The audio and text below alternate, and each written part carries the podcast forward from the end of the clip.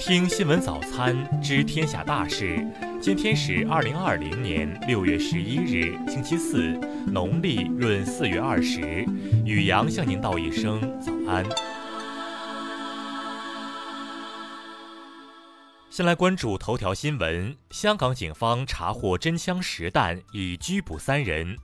香港警方毒品调查科近日收到消息，称有人在海外购物网站购买枪械零件。警方调查后，于九日突击搜查元朗洪水桥一住户，搜查到一把曲尺手枪、三百九十发实弹、枪械配件和伸缩棍。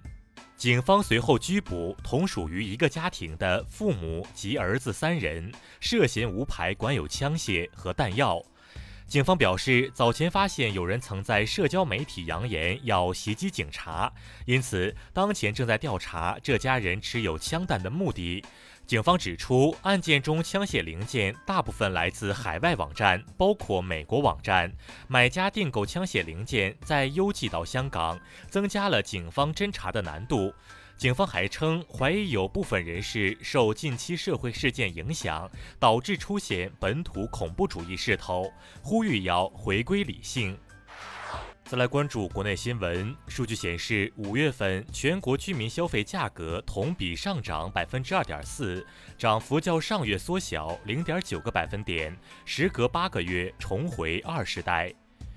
国家卫健委近日发布通知，将重点加大对医院非传染科和基层医疗卫生机构卫生专业技术人员的培训力度。国家市场监管总局近日决定，在全国范围内开展涉企收费专项治理，加大涉企违规收费行为查处力度，确保各项减税降费政策落到实处。工信部日前发布通知，今年一季度，幺二三二一受理中心接到不良手机应用有效投诉四万三千一百九十一件次，共五十一款不良手机应用被下架处理。教育部近日指出，国际学生进入我国高等学校本专科阶段学习，必须满足最近四年之内有在外国实际居住两年以上的记录。农业农村部消息，由哈尔滨兽医研究所自主研发的非洲猪瘟疫苗环境释放和临床试验进展顺利。第二次全国污染源普查公报显示，二零一七年底全国各类污染源数量三百五十八点三十二万个，其中广东、浙江、江苏、山东、河北五省污染源数量占总数的百分之五十二点九四。民航部近日表示，在海南自由贸易港试点开放第七航权，是中国在航权方面的最高水平开放，将为海南民航业发展和自由贸易港建设带来诸多利好。再来关注国际新闻，美方对朝鲜切断朝韩通讯联络线感到失望，敦促朝方回到外交与合作轨道。美国华盛顿特区议会九日通过一项紧急立法，该法案禁止华盛顿警方使用催泪瓦斯、胡椒喷雾、橡皮子弹或眩晕手榴弹驱散人群。美国纽约市市长九日表示，纽约市每一个行政区中关键地段的一条街道将被重新命名为“黑人的命也是命街”。德国联邦经济和能源部长九日表示，在面对危机时，需要一个强有力的世界贸易组织，必须让世贸组织变得更好、更具效能。当地时间九日，英国商务大臣确认，英国的非必需品商店可从六月十五日开始营业。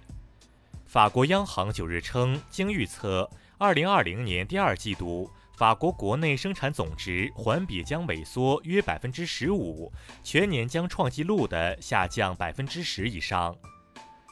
巴勒斯坦总理九日表示，巴方拟建立一个非军事化巴勒斯坦国，从而与以色列和平相处。九日，希腊和意大利两国外长分别代表两国政府在雅典正式签署历史性海洋划界协议专属经济区边界协定。再来关注社会民生新闻。日前，国家网信办指导北京市网信办依法约谈新浪微博，暂停其更新微博热搜榜一周，同时从严予以罚款的行政处罚。河南驻马店失踪少女为父子生三孩一案，昨日迎来终审宣判，驻马店中院驳回主犯郑某敏上诉，维持有期徒刑十五年的原判。内蒙古自治区呼伦贝尔市人民政府消息，即日起，该市暂行2.5天弹性休假工作制度，该制度只限于有周边短途出游需求人员。据哈尔滨儿童医院，此前备受关注的建三江被虐女童凡凡已经出院，目前孩子已恢复意识，部分伤口愈合，但仍在接受康复治疗。昨日，安徽合肥一路面发生约四平方米下沉，下沉原因系回填土经雨水浸泡松软所致。事件未造成人员伤亡，目前交通已恢复正常。再来关注文化体育新闻。中国篮协官方昨日宣布，二零一九年到二零二零赛季 WCBA 联赛取消。本赛季 WCBA 按常规赛第一到十八名排名为联赛最终排名。北京首钢女篮夺得冠军。国际奥委会昨日证实，二零二一年被推迟的东京奥运会和残奥会依然将禁止运动员做出声援反种族歧视的单膝下跪动作，违者将会面临处罚。美国影视流媒体平台 HBO Max 近日表示，电影《乱世佳人》因内容中的种族描述内容已被暂时下架。近日，近百件元明时期的龙纹琉璃在山西太原展出。本次展览再次佐证了创烧于北宋时期的孟家井窑是中国古代的官窑之一。以上就是今天新闻早餐的全部内容。如果您觉得节目不错，请点击再看按钮。咱们明天不见不散。